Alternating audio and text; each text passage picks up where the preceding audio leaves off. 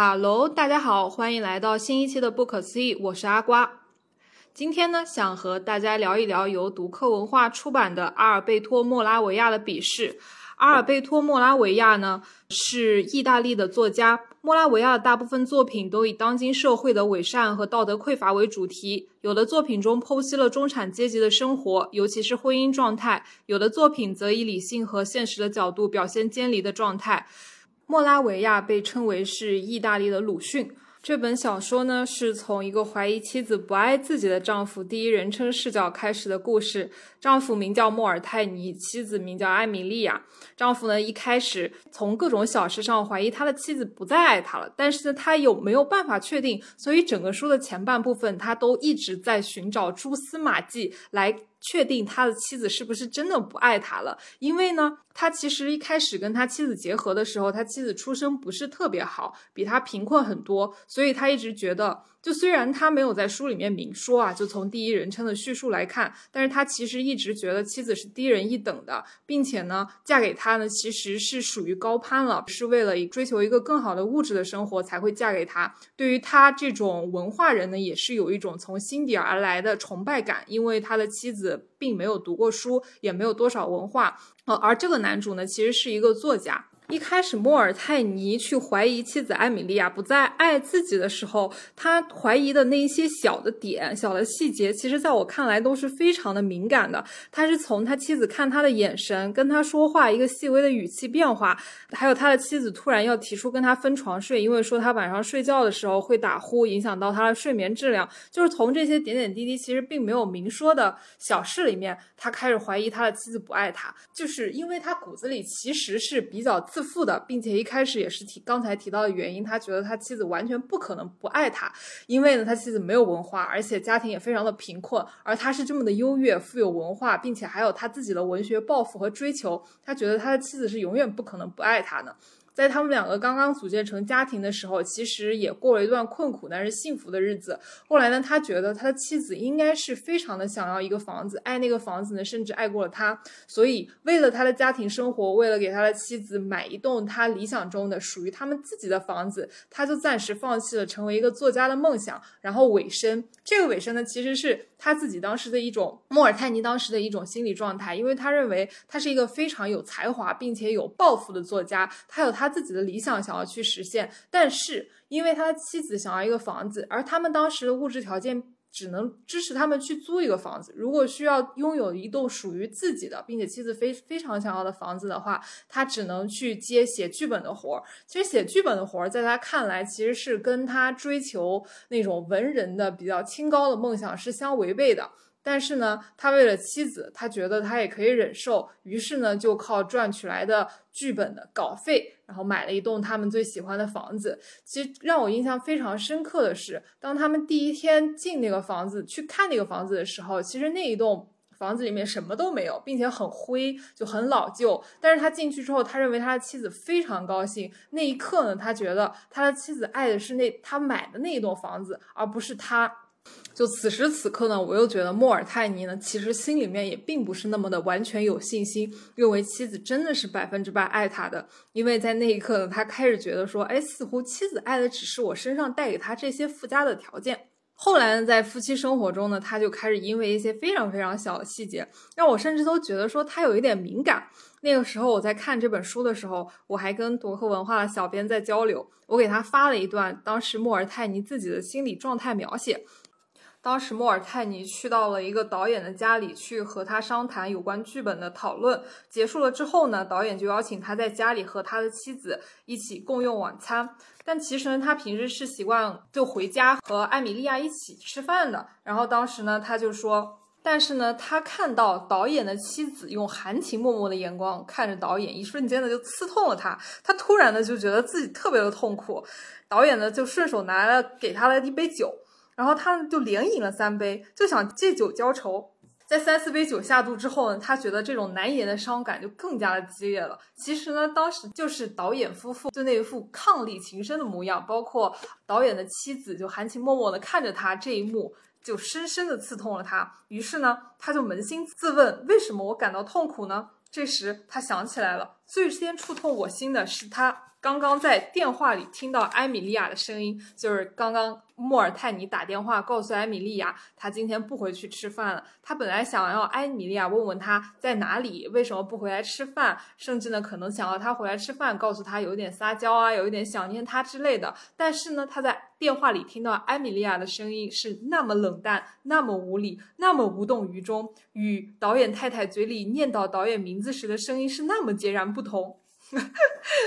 所以当时我就把这一段拍下来，就发给了读客文化的小编。我们两个就在那里讨论。我说这个那么冷淡，那么无理，那么无动于衷，这不是一整个紫薇吗？其实我在看这本小说的时候，一直是有跟着呃莫尔泰尼的心理活动去想的。在他说那些他认为妻子不再爱他一些小的细节和征兆里面，我一直都觉得是他好像有那么一点无理取闹和想太多，因为。嗯，他并没有直接的问他的妻子，而他妻子其实也没有表现出一种特别特别明显的对他感情产生了变化的一个征兆吧，我就这么理解。但是呢，莫尔泰尼在一直怀疑他的妻子不爱他这个事情中呢，就是因为他从骨子里面认为他是一个非常有天赋的艺术家。所以呢，他在心里其实是有点自卑，但是又有点优越的自信的。他局限于难以肯定艾米莉亚爱不爱他这样一个事实，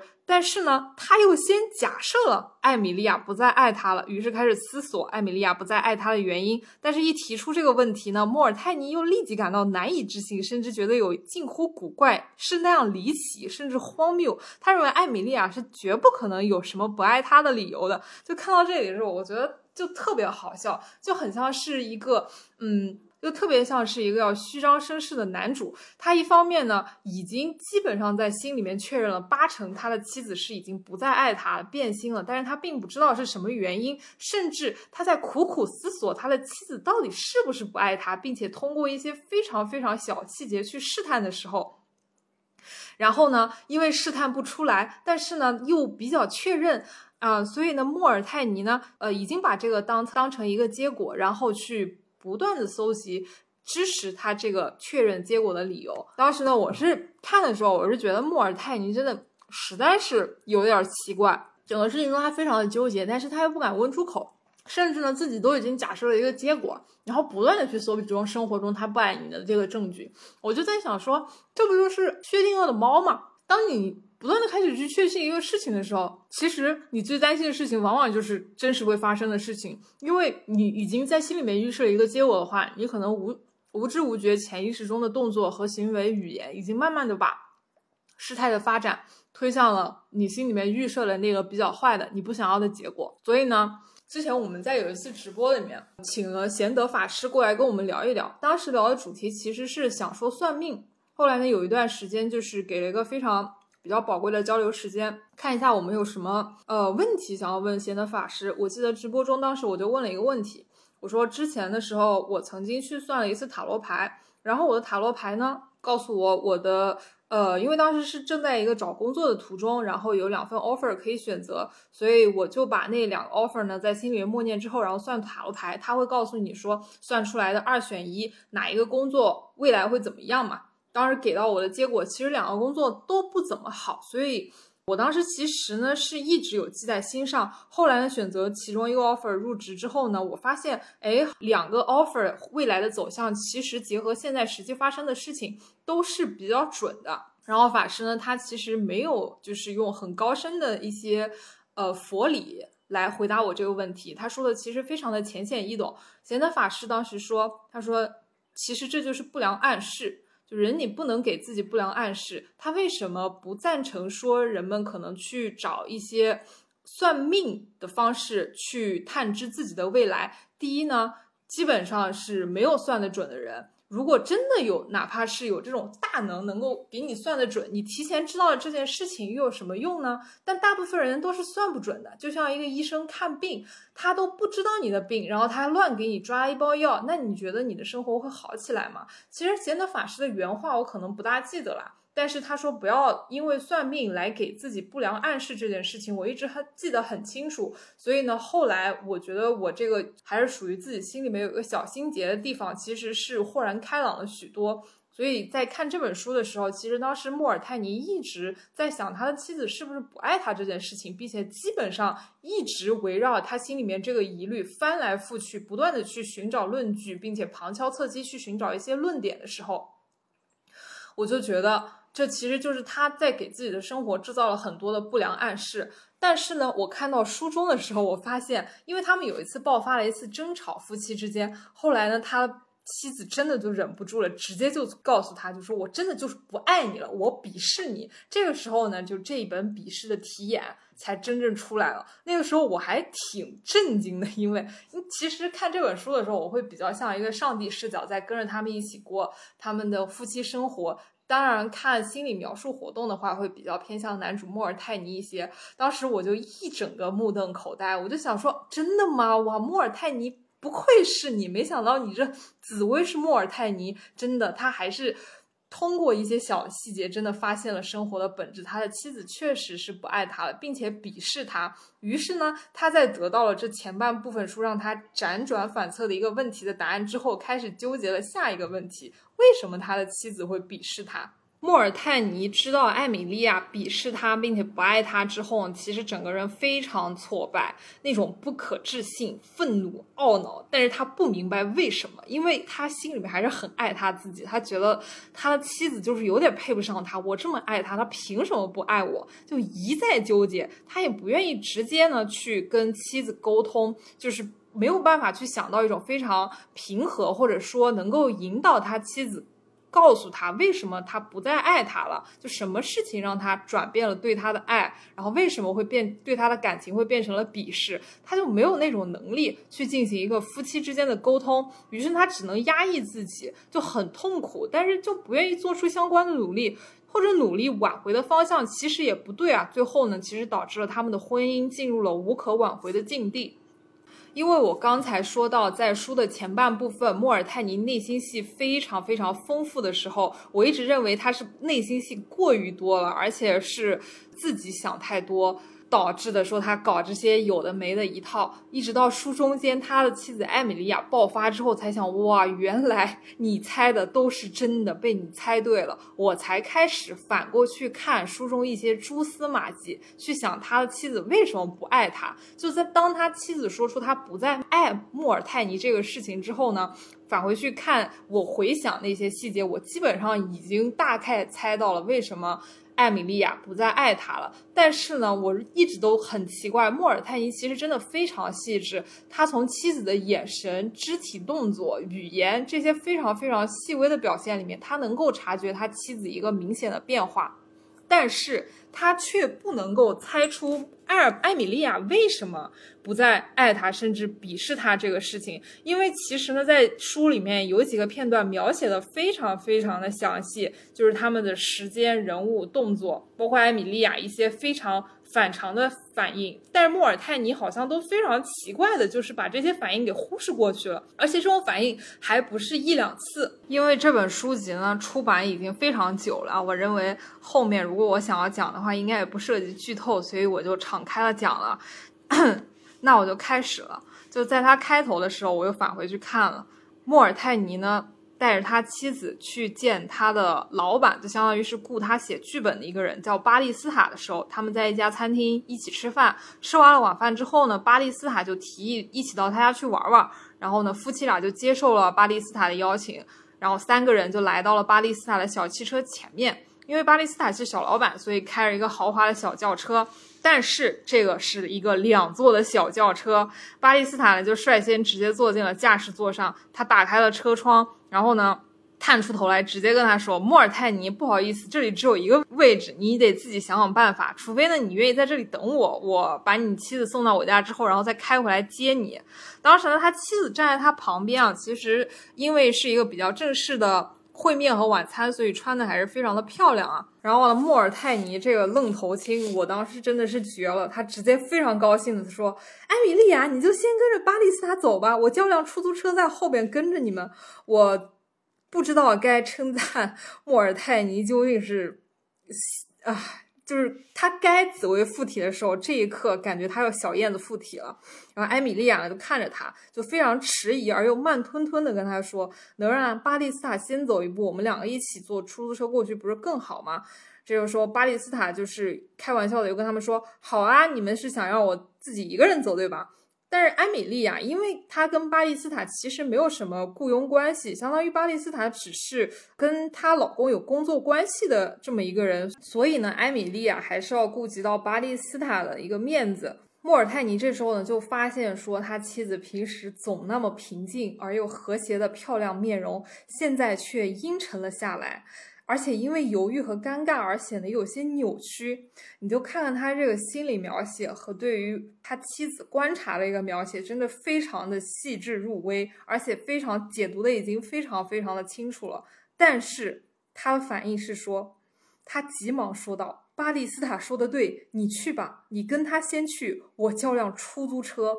我这个时候真的不禁竖起了大拇指。艾米莉亚既然都已经这样，老公都这么说了，好像。不去也不行，所以他就让步了，就直接上了汽车。莫尔泰尼在很久之后再回想到当天的一个情形的时候，他才想起当时那种异样的感觉。当艾米莉亚坐在巴蒂斯塔旁边时，车门还开着，艾米莉亚望着莫尔泰尼，尴尬目光中夹杂着恳求和厌恶。莫尔泰尼呢，其实是一个非常纠结和优柔寡断的人。当时呢，他已经确认妻子不再爱他之后，但是又碰到了巴蒂斯塔要给他一个新的 case，让他去写《奥德赛》的改编，要拍一部新的《奥德赛》电影。当时呢，他就觉得说自己情况很糟糕，跟妻子关系也这么糟糕，他就不想要再做这件事情。他当时呢，因为要为妻子买一套属于他们俩自己的房子，所以呢，已经放弃了自己的艺术抱负，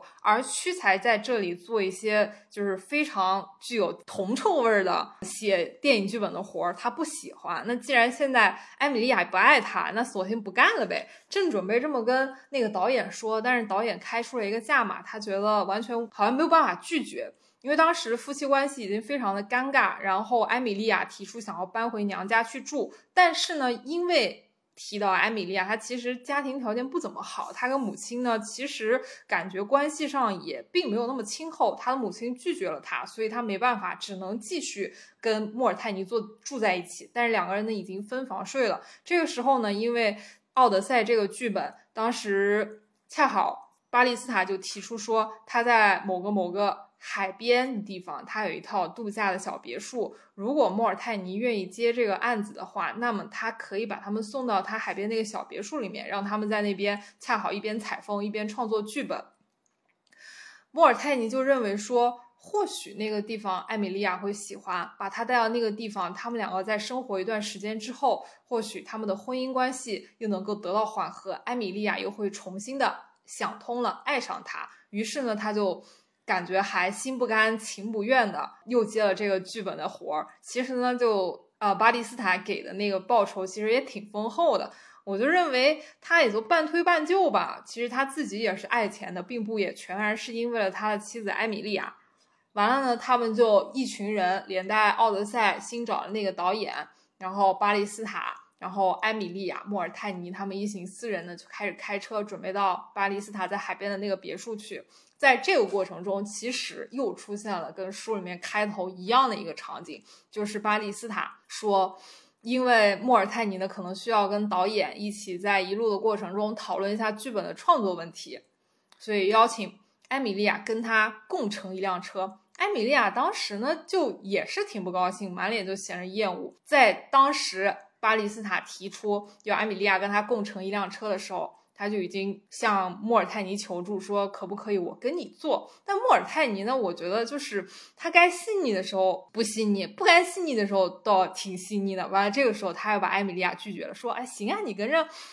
巴蒂斯塔先走呗，我跟那个导演好好在后面商讨一下剧本。”然后一行四人又这么奇奇怪怪的出发到了那个别墅去。我当时的心理活动就是。一万头草泥马，我佛了，我佛慈悲都救不了你啊，大哥！他们当时创作的那一个剧本呢，是以《奥德赛》为原型的。《奥德赛》呢，大概讲的是特洛伊战争结束之后，希腊的军人们就纷纷的回到了故乡，只有奥德修斯呢在海上漂流未归，一直花了十年才回到了他的故国。就这么一个波澜壮阔的英雄故事吧。但是呢，在这个故事的重新创作上，莫尔泰尼和导演包括巴蒂斯塔在理创作的理念和内核上都产生了一定的冲突。莫尔泰尼当时的思路是，《奥德赛》的主人公奥德修斯呢，就闪耀又自信。他的妻子呢，在等他归国的过程当中，一直非常坚贞的等了十年，拒绝了所有求婚者，一直等到了她的丈夫平安归来。巴蒂斯塔的拍摄思路其实就非常的商业片，非常老板化。他一定想要拍摄一部，因为奥德修斯在海上漂泊的十年里面，其实经历非常的波澜壮阔啊，遇到了海妖，还有各种各样的艰险和阻碍，他才一路回到了他的故国。所以呢。巴蒂斯塔就希望能够加大预算拍摄一部惊险刺激、非常吸人眼球的电影大制作，一定要有美女沐浴的场面，然后巨人和独眼龙的冒冒险元素元素。他想要把《奥德赛》呢定位为战后第二部大获成功的金刚，但是他们的导演。那个导演叫莱伊戈尔德，他的思路呢，其实是说，他的思路其实是说，奥德修斯和珀涅罗婆的夫妻关系已经出现了裂痕。珀涅罗婆鄙视奥德修斯，奥德修斯，因为受不了这种鄙视，才在潜意识里面想要出征来逃避他们的夫妻关系，并且呢，在外头在海上一直晃荡了十年，也不想回家，路上呢还多次想和其他女人在一起。就大家其实就是在这里面已经可以隐隐的听出啊，莱伊戈尔德导演的这个思路核心其实影射了当时莫尔泰尼和艾米莉亚的关系。所以呢，在这部剧本创作的讨论过程当中，莫尔泰尼和莱伊戈尔德导演产生了不可调和的矛盾。因为在这种过程中，你就会一直觉得别人这说的这个故事，其实含沙射影的说的就是你，你潜意识里面就更加无法的接受。这一个事实，因为不断加深了你自身一个自我经历的痛楚感，并且呢，也会在觉得说别人好像看不起你这个样子。所以呢，莫尔泰尼后面就出于种种原因啊，他没有办法再继续这一个电影剧本的编写，后面呢就和莱格尔德包括。巴蒂斯塔说出了他不愿意再继续接受这一个剧本编写，当然在期间呢，也是爆发了一个比较激烈的冲突，在那个小别墅里面，在一次准备晚餐的过程当中，呃，莫尔泰尼因为心情不好，自己就一个人去了小露台，然后他通过小露台呢，就看见了吃晚餐的餐厅里面巴蒂斯塔。和艾米莉亚有了比较亲密的举动，他当时看到之后呢，整个人就一片空白，非常的愤怒。但是当时呢，他居然压抑住了他的怒火，并且也没有在非常及时的当下就跑到艾米莉亚或者巴蒂斯塔当面去质问他们两个为什么要这样子。后来呢，他发现艾米莉亚好像是知道那一天他看到了，但是艾米莉亚也不说，同时呢，对他也非常的冷淡。后来在一次爆发的过程当中，艾米莉亚就表现出了看不起你这种看到了你也不敢说一副懦夫一样，就非常的鄙视你这种行为。所以呢，在这个过程中，其实莫尔泰尼在慢慢的回味出了为什么艾米莉亚会鄙视他这个事情，可以给大家分享一下他当时发现。艾米莉亚和巴蒂斯塔有过亲密举动之后，他的反应。他跑到了餐厅之后呢，他看了看艾米莉亚，艾米莉亚没有任何窘困不安的神情。他们两人是那么令人难以置信的自信。然而，艾米莉亚肯定看到我了，而且很可能也已对巴蒂斯塔说了。突然，我嘴里冒出来这样一些令人意想不到的话：“巴蒂斯塔，我能坦诚的跟您谈谈吗？”我真不能不佩服巴蒂斯塔，他居然能显得这么若无其事、坦诚的。那当然喽，跟我说话永远应该坦诚。我说道：“您看，您看，刚才我望着大海时，不知怎么突然觉得自己在这儿是来进行我的文学创作的。您知道，创作戏剧是我的抱负，于是我想这儿真是我创作的好地方，如人所说理想的地方。然后叭叭叭说了一大堆关于他艺术创作的事情。”然后他他在心里面呢，其实自己的 OS 是这样的：我为什么净说这些废话，而没有把已到嘴边有关巴蒂斯塔对我妻子举动的话端出来呢？这我不知道，也许是因为神经过分紧张而突然产生的疲惫所致，也许因为用这样的方式间接表达了我对艾米莉亚不忠所感到的绝望心理，而这种绝望心理是与我所干的工作的雇佣性和依附性密不可分的。就真的整个人就让我感觉到 很很 drama，你知道吗？所以他后来其实是一直隐忍了很。很久都没有把这件事情问出口，但其实他妻子一直是知道，就这样冷眼旁观着他。到后面，他们两个的矛盾基本上已经已经无法调和，他的妻子呢也不准备再对他保持一些明面上的相敬如宾了。当时巴蒂斯塔就提出说，他要先回哪哪哪，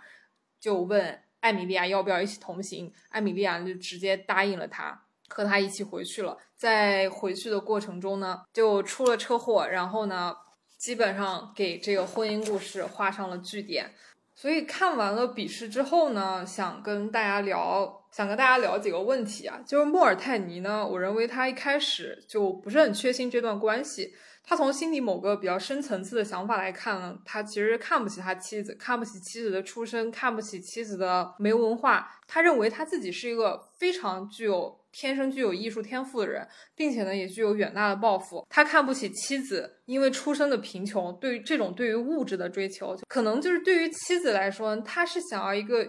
呃永远属于他们的家，不想再颠沛流离。因为其实莫尔泰尼呢有描写过，当他们两个还在外租房子的时候，每一天妻子都会把租住的房子虽然很小，但是打扫的一尘不染，打理的井井有条，其实住起来是非常舒服的。所以我认为，在他们两个夫妻感情关系还没有出现裂痕的时候，其实呢，艾米莉亚是非常非常用心的在用她的方式去经营这个家庭的。当然，我认为说。出于艾米莉亚可能她个人自身成长环境的一些原因的话，她对于一个有稳定的住所的家庭的渴求，并不能掩饰说她对于这个家庭的付出，或者是对于莫尔泰尼的爱啊。但是莫尔泰尼对于一些事情的表象解读其实非常的扭曲，当然这也为后来他们的裂痕埋下了伏笔，因为他自己。就从心底你可以看出他是看不起这个妻子的。我认为啊，如果两个人呢，其实把婚姻看作是成立一个合资经营的公司呢，就是当公司运营到一定的程度的时候，你都想要往里面装一些有效的资产，就是但这个并不能理解为说你对这个公司没有感情，或者说是你只爱这个资产，你成立一个空壳，其实不是这么一个道理。两个人在一起呢，其实对于感情的这个表现方式。就比如说像一潭深水，它冒出来那个泡是什么形状的，在哪里冒呢？其实会因为个人的原因都有差异的，就不能因为说你在你冒泡的那个地方，或者说你期望它冒泡的地方，它没冒，你就认为说他的这个感情不真实，然后你们两个的爱情也没有那么的坚贞，也没有那么的纯洁。就是独立于事件之外呢，其实对于事件解读的想法很重要。而很多人就不能控制，甚至没有意识到一开始推进事件那个关键的想法具体是什么。因为我最近有在跟一个心理咨询的老师聊，他当时跟我讲了一个呃心理学里面的理念，我其实觉得还是对挺受用的，可以跟大家分享一下。先举了一个例子，这个例子呢其实非常的简单，就 A、B、C 三个人，他们三人都是朋友。C 有一次在商场里逛街，然后呢，A 在远远的地方就看见了 C，跟他叫了他的名字，然后跟他招了招手打招呼，但是 C 呢并没有搭理他。当时呢，A 就非常非常的生气，就甚至有一点沮丧，就奇怪为什么 C 不想要搭理他，是发生了什么事情吗？还是说就 C 就在这个公众场合就装作想要装作不认识他？后来呢？B 也在同一个场景下见到了 C，他跟 C 也打了打招呼，当然 C 没有回应他，他就直接走到了 C 的面前，然后直接去跟 C 打招呼，并且问他说：“哎，刚才我在远处跟你招手，你为什么没有回应我啊？”C 说：“哎呀，不好意思，我刚才真的是没有看见你跟我打招呼。”他跟我举的这个例子呢，他是想说，就独立于情绪之外吧，你其实看这件事情，它都是一个非常小的事情，并且呢情境都是差不多的。为什么 A 和 B 能够产生这么截然不同的反应呢？其实是因为在当下的那一刻，A 和 B 在这个事件之外，就是说在他们产生的后续的那一些自己的情感。经历，或者说后续情绪驱动他们的行为当中，就把他们情绪引起来的那个想法，其实非常细微的，并且非常的快，很多人是不一定捉摸得住的。A 当时的想法可能就是 C 讨厌我，或者说是 C 在不想在公共的场合。表露出我们两个的关系，但是 B 呢，他都觉得说可能 C 真的是没有看见我，或者是怎么怎么样的，就是这样的一个细微的想法，引出了 A 和 B 后来截然不同的一个行为表现和内在的情绪反应。所以我认为呢，就是这种细微的想法论，其实是也可以引用到莫尔泰尼和艾米莉亚，哪怕我们生活中和人相处的各种方方面面，就不要这种不良暗示。把人的关系呢，其实很多时候脱离去看，引出事件后续发展之间的一个细微的想法，自己能够抽丝剥茧的分辨开来的话，抓住你自己那个想法，你就能控制自己后续的情绪和后续的行为。另外，还有一个特别想跟大家讨论的点是，莫尔泰尼他把自己人生的选择决定过多的归咎于艾米莉亚了。莫尔泰尼，认为自己所从事的编剧工作令他痛苦不堪。而且这份工作呢，和他想要从事的艺术创作道路就云泥之别，南辕北辙。而他是为了还房贷，为了给艾米莉亚买一个他想要的房子，他才不得不一直做这份工作。所以他自己创造了一个闭环呢，就是因为爱艾米莉亚，所以选择了做他不爱的工作。当然，我认为这种可能为了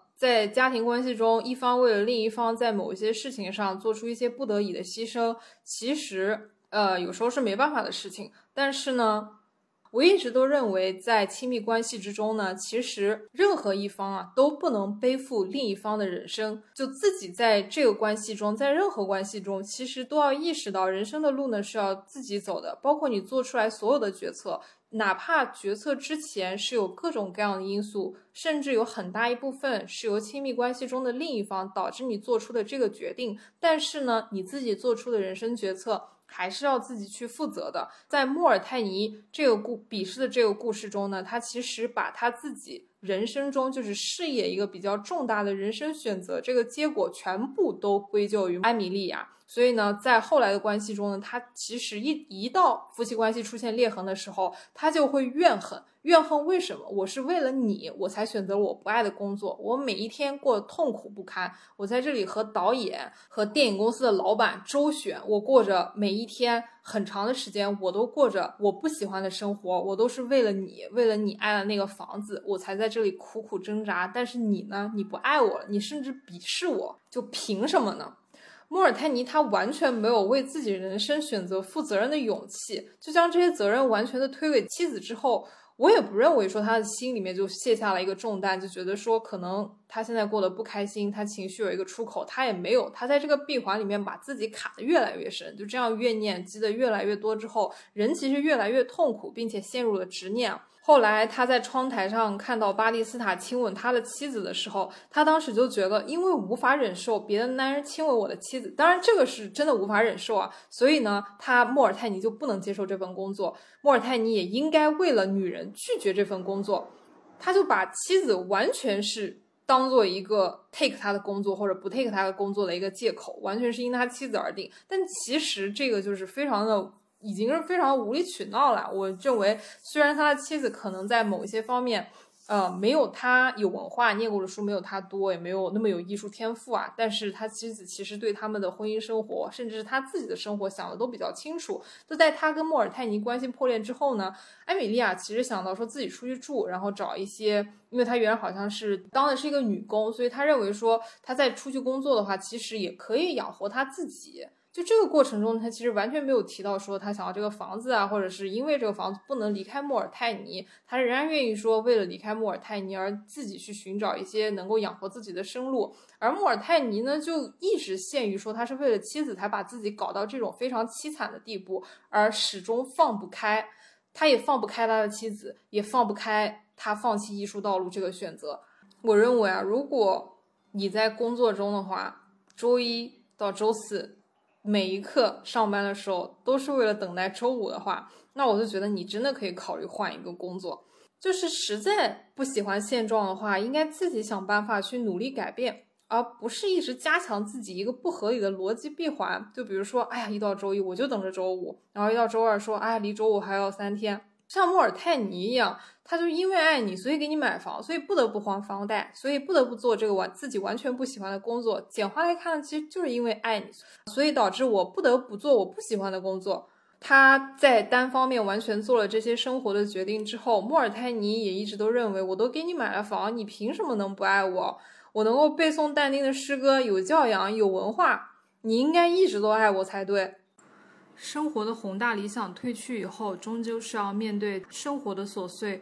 而莫尔泰尼呢，在正式登陆生活之前呢，恰好抓到了这么一个借口，呃，让他找到了自己放弃艺术抱负的理由。但是其实呢，我们每个人在成长的过程中，对于绝大部分人来说，都是一个逐渐接受自己是一个普通人这个事实的过程。就像莫尔泰尼一样，如如果他真的是少年天才的话，他早就成名了，不会像他这样，一直到已经开始迈入生活的平庸之后，都不愿意接受这个事实。你想想，留给他大器晚成的时间都不多了，对吧？所以呢，他就紧紧地抓住了这个借口，不愿意放手，也不愿意承认自己就是一个普通人。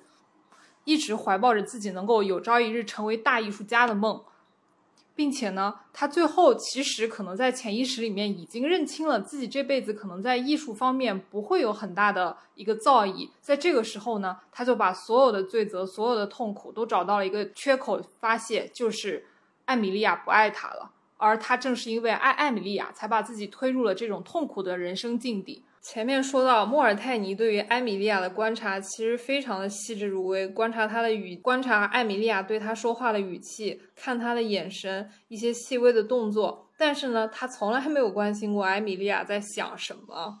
莫尔泰尼从一开始对艾米莉亚的怀疑，怀疑艾米莉亚不爱他，到确认艾米莉亚鄙视他后，再猜想艾米莉亚为什么鄙视他，这个过程中呢，一直都认为说两个人之间出现问题是沟通的是需要委婉的，不能直接的问出口。所以呢，我也认为这一个原因就是他他认为就他夫妻关系构建的这种不健康的夫妻关系构建沟通的方式呢，也让他的婚姻。走向了无可挽回的地步。当然，我不否认说莫尔泰尼啊，可能在一定程度上他是爱艾米莉亚的，但是呢，他的爱并没有用一种正确的方式。在他们两个已经爆发了比较严重的矛盾时候呢，他都没有做什么有实质性的挽回措施，而是就自顾自的想着带着艾米莉亚去老板安排的房子写剧本，那艾米莉亚应该就会重新爱上他。他认为。这完全就是他认为自己一厢情愿的挽回婚姻的想法，但其实这个根本应该就没有走进艾米莉亚的东西，他也没有明白艾米莉亚为什么鄙视他，或者艾米莉亚真正想要的是什么。所以呢，他后面一系列的对于婚姻关系的挽救的紧急措施，其实都没有生效。我一直都认为啊，就是在两个人的亲密关系之中，其实坦诚是非常非常重要的一步。就拿我和李老师小小的举一个例子来说，我们两个在刚刚开始的时候。其实，就对于一些问题，我们两个就先已经进行了一系列的明确和划分，就跟 好像在要去建立一段一段合作关系之前，双方要就合作的合同，就一些大的比较重要的合作条款要进行双方的一个确认。就比如说，我们会确定。呃，每年可能因为现在节日不是很多嘛，就各种七夕啊、圣诞节啊，我们两个就会确认说，哎，可能哪一些节我们两个是会过的，呃，需要给对方选一个礼物，这样子是要认真做一下准备的。但是因为节日太多的话，哪一些节我们可能就是相约一起出去吃个饭，如果没时间呢，可能就也不过了。所以刚刚过去的七夕之中，到七夕那天快要过完的时候，然后李老师特别郑重的，就特别好笑，他还问了我一次，他说。你是真的不想要什么礼物吗？我说不想要啊，就没什么特别需要的东西。他说为什么？就女孩子不是都特别在意这个吗？我说就还好啦，因为当时我心里面其实真的没有其他的想法。因为这个事情的话，其实在我们两个刚开始在一起的时候，也就沟通过的，就哪一些节日其实是不需要特别做准备的，所以没必要每一个节都这样过。嗯，生活也没有 需要这么多仪式感的地步。就两个人在一起，就可能生活中开心会比较重要一些。此外呢，我们两个在一开始的时候会彼此沟通，说就是在亲密关系之中最不能接受对方做的事情是什么，把底线先明确出来，并且呢，就是先谈好未来如果出现什么事情呢，我们都要好好的沟通。我后来越来越觉得，其实，在成年人的生活中，不论是亲密关系，或者是在朋友啊这些社会关系之中，最难的是像小孩一样说出那一句“我们和好吧”。就这一句，你越长大越会发现说需要无尽的勇气，但偏偏呢，我也认为这个是成年人最需要的勇气。如果我们真的有勇气在亲密关系或朋友关系之中，在某一个时候勇敢的说出“我们和好吧”这一句话，真的世界都会明亮很多，对吧？我们没有办法掌控生活中的无常，只能让生活如常。好了，谢谢大家的收听，今天的节目就到这里啦。这一期的节目呢，我们也会在评论区抽出两位听友，送出读由读客文化出版的《莫拉维亚的鄙视》这本小说。希望呢，你们也能来和我一起读一读这本非常有意思的作品。也非常欢迎大家加入我们的听友群。加入听友群的方式呢，可以在评论区搜寻，也可以在微博搜索“不可思议 Bookish 播客”，然后呢，找到加入我们听友群的方式。感谢收听，我们下期再见啦！